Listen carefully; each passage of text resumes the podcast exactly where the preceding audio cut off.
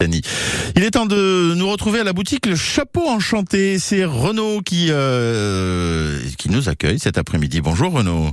Bonjour Sylvain et bonjour à tous les visiteurs. Alors, comment Et bonne année surtout. Mais oui, très belle année pour cette euh, nouvelle année 2023 qui commence avec un, un, un super jeu que vous allez nous présenter aujourd'hui. C'est presque euh, quelque chose qui est sorti il n'y a pas très très longtemps et qui s'appelle les tours ambulantes. Vous, vous nous présentez ce jeu?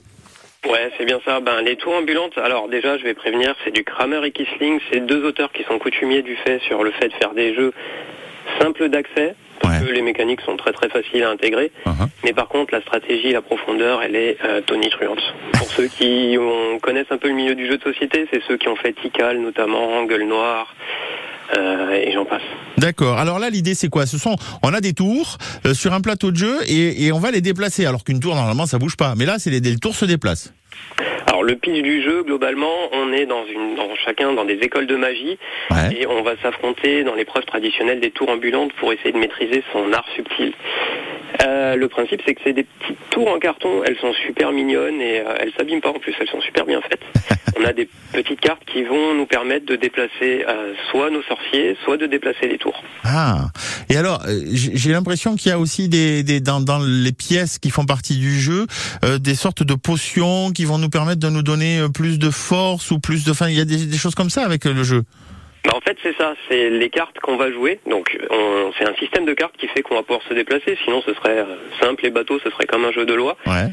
Euh, du coup, on a des cartes qui vont nous permettre de déplacer les sorciers et des cartes qui vont nous permettre de déplacer les tours. Mais le, le twist du jeu, en fait, c'est que quand on déplace les tours, on peut les déplacer sur d'autres tours où il y a déjà des sorciers à l'intérieur et du coup, bah, les enfermer. Ah, c'est ça. Donc en fait, si on se pose sur une tour où il y a déjà des sorciers, hop, ils sont bloqués, ils sont coincés. Exactement. Et ce qui fait que les joueurs en question vont devoir euh, essayer de soit de redéplacer la tour qui est au-dessus, soit de déplacer tout le groupe en espérant pouvoir déplacer la tour du dessus un peu plus tard. L'objectif étant de mettre tous ces sorciers euh, dans le donjon central en fait, qui est une tour noire qui elle ne bouge quasiment pas. Ah, je vois bien. La tour noire, ça, ça me fait penser à un truc. Euh, ouais, d'accord. Avec un seigneur, avec des anneaux, des trucs comme ça. Ouais ouais, une belle.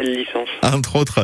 Euh, donc Renaud, euh, c'est un jeu aussi, j'ai remarqué ça il y a quelques temps, c'est qu'on a de plus en plus de jeux qui sortent où l'on peut jouer tout seul. Est-ce que c'est parce que parfois ben, les enfants quand ils sont seuls, ils aimeraient bien jouer et, et s'il faut être deux ou trois, on peut pas, alors que là ils peuvent le faire quand même?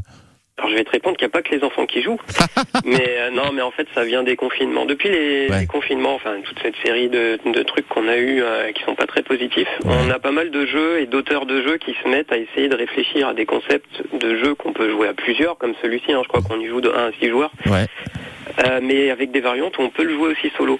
Et ce qui est intéressant en plus dans celui-ci, enfin dans les tours ambulantes, c'est qu'il y a, je vous ai décrit le mode compétitif, on a chacun no- notre école, mais on peut le jouer en collaboratif aussi, c'est-à-dire tous ensemble contre le jeu. Ah ouais, ah ben c'est ça qui est génial, c'est qu'en fait on a vraiment plusieurs modes de jeu et, euh, et franchement ça vaut vraiment le coup. Euh, un jeu qui, euh, enfin alors on peut y jouer à partir de quel âge? Des, des parties qui durent à peu près combien de temps? Franchement, je pense, ils le mettent à partir de 8 ans, je pense qu'à partir de 6 ans, à partir du moment où un enfant sait compter, Ok. c'est-à-dire tu comptes le nombre de cases, euh, il y a moyen de le jouer, donc je pense à partir de 6-7 ans, il y a moyen, parce qu'il est vraiment très simple, surtout en collaboration, donc on va s'entraider entre nous. Ouais. Après sinon, c'est à partir de 8 ans, de 1 à 6 joueurs, et les durées de partie, c'est entre 20 et 40 minutes. Ah bah c'est bien, ça fait des bonnes petites parties là qui peuvent à l'heure de goûter euh, permettre d'occuper un petit peu tout le monde. Euh, une dernière question, le prix du jeu?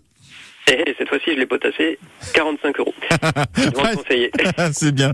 Voilà, merci Renaud. Donc on vous trouve au, au chapeau enchanté. Euh, euh, c'est à, c'est à que je dise pas de bêtises. À l'adresse, allez, donnez-moi l'adresse comme ça, je vais pas dire de bêtises. Le 6 rue de la Comédie à Montauban. Voilà, le 6 rue de la Comédie, c'est à Montauban, le chapeau enchanté. Vous allez y retrouver euh, Renaud Ludicaire qui nous a présenté les tours ambulantes aux éditions Oya O Y. Voilà.